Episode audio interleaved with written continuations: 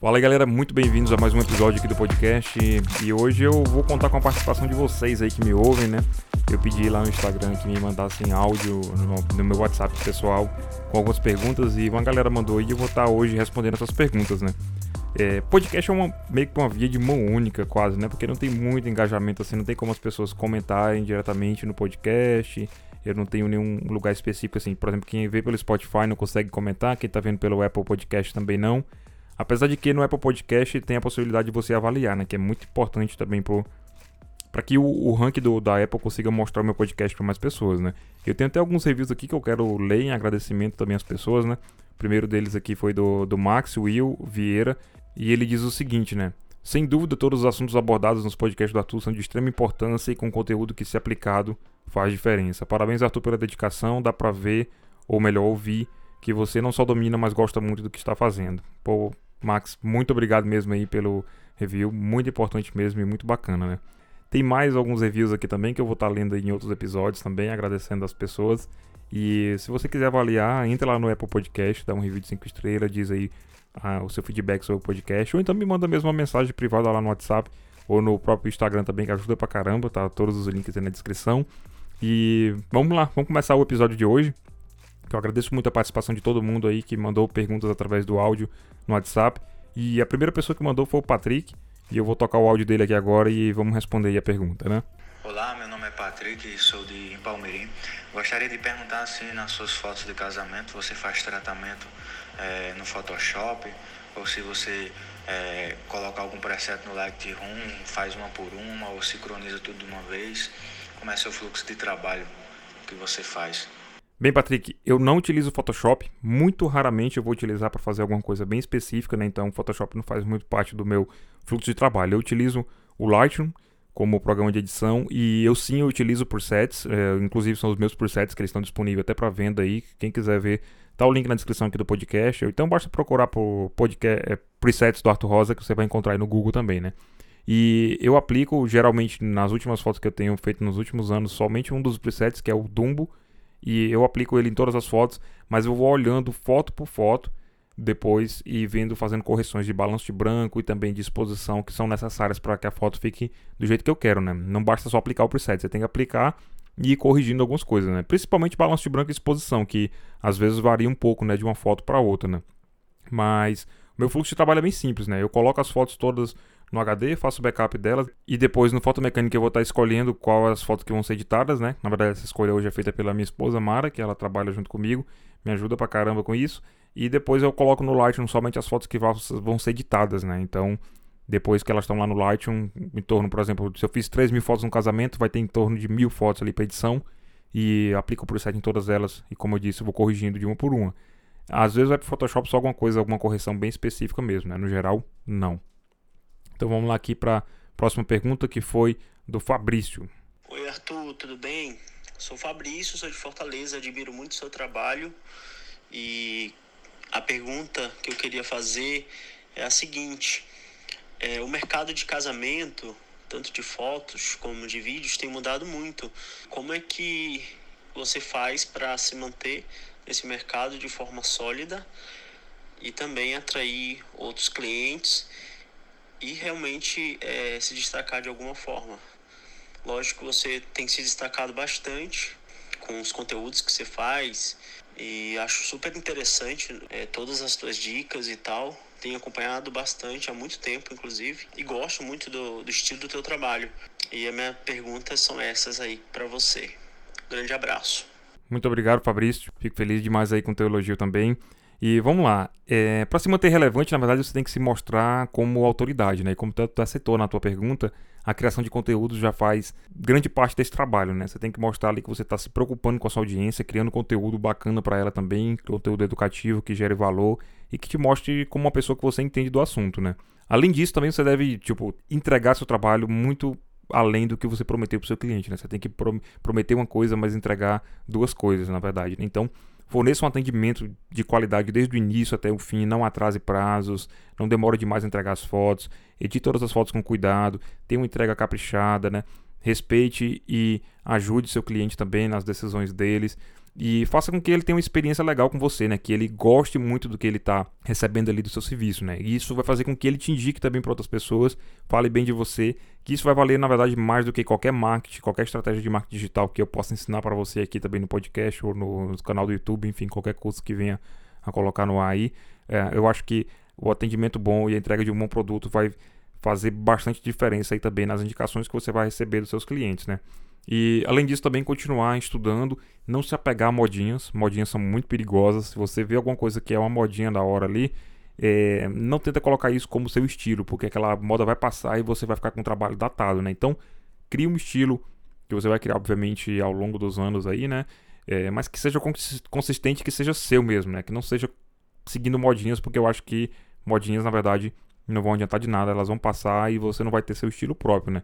Claro que a gente vai copiar alguns fotógrafos no começo também, né? De repente você faz um curso de um fotógrafo que você admira muito, você vai estar ali copiando ali a edição dele, alguma coisa do tipo. Mas o ideal é que você não, não esteja bebendo de uma única fonte, né? Beba de fontes diversas, porque é que você consiga depois fazer um mix de estudo e criar algo que é mais seu ali, né? Que alguém veja a sua foto e reconheça, caramba, nessa foto aqui é, é do Arthur, essa foto aqui é do Fabrício, né? Eu acho que isso é muito importante também, você ter seu estilo. Eu não sei se eu consegui chegar lá ainda, né? Eu espero que tenha conseguido, mas é, é isso que eu tenho buscado aí ao longo da minha jornada.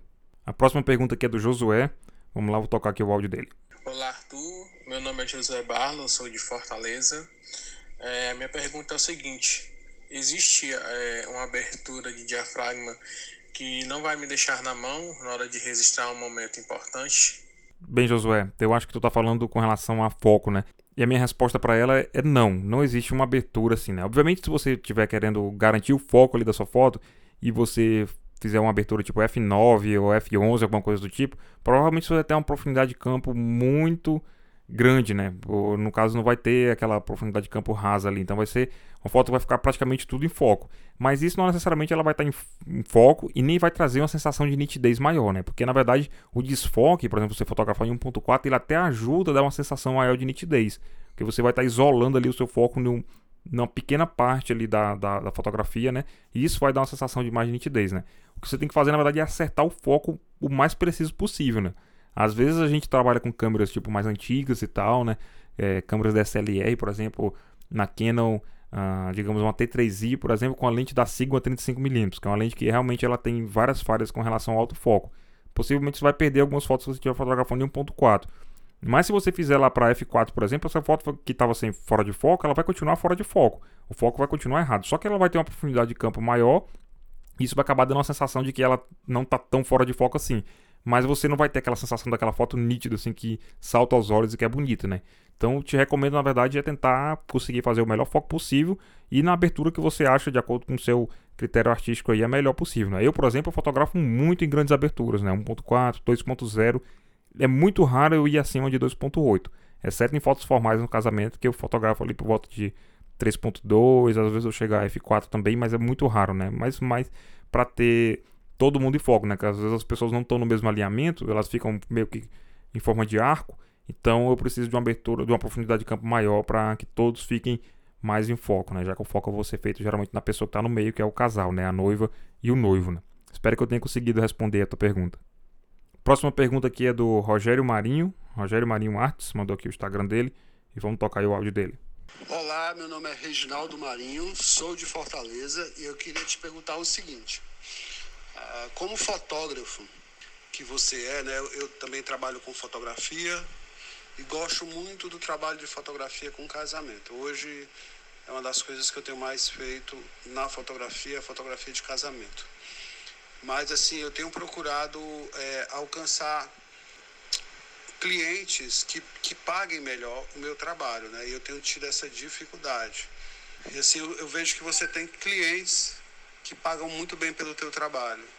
Como foi que você chegou? É, qual é a dica que você daria para eu, como fotógrafo, alcançar um cliente que pague melhor pela minha fotografia?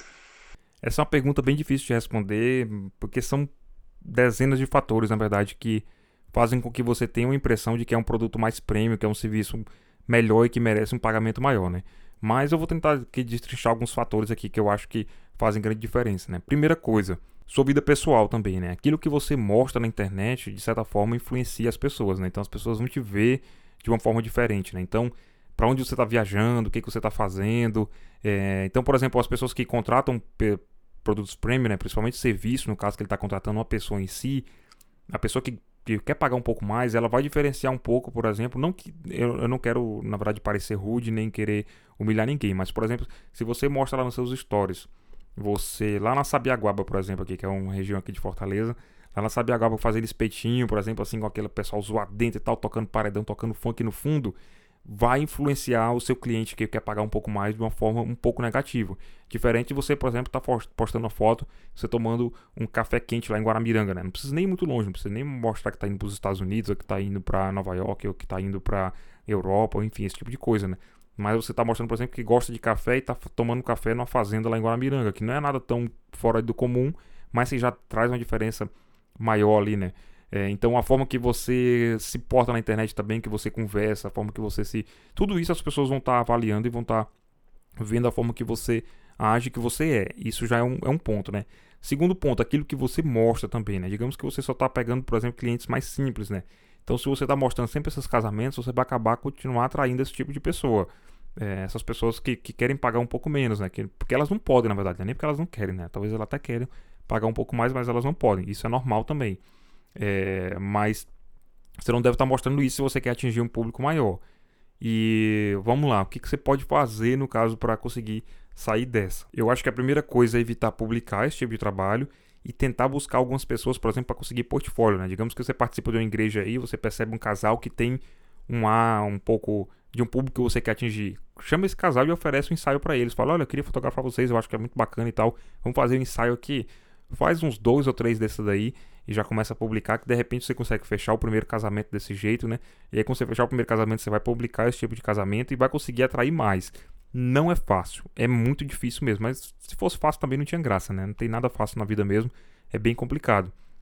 Outra coisa que você pode fazer também, uh, vamos lá, a forma da comunicação, melhorar a forma da comunicação, a forma, o seu site, melhorar o seu site também, ter um site muito bem escrito, um site bonito, que mostre que você tem um serviço melhor tudo, na verdade tudo, tudo que está ao seu redor, você tem que mostrar que é melhor para atrair essas pessoas.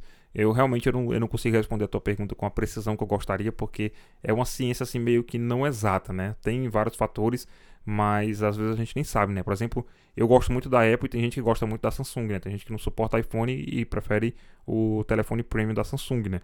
Mas eu nem sei te explicar porque eu gosto da Apple, simplesmente eu gosto e não gosto da Samsung. Eu também não sei explicar porque eu não gosto da Sony, eu gosto da Canon. E assim, tem coisas que são meio que você não consegue explicar exatamente porquê, mas elas simplesmente são, né? Vamos lá para a próxima pergunta então. Meu nome é Pedro, sou de Fortaleza. Qual a importância de um profissional da fotografia saber uma outra língua estrangeira?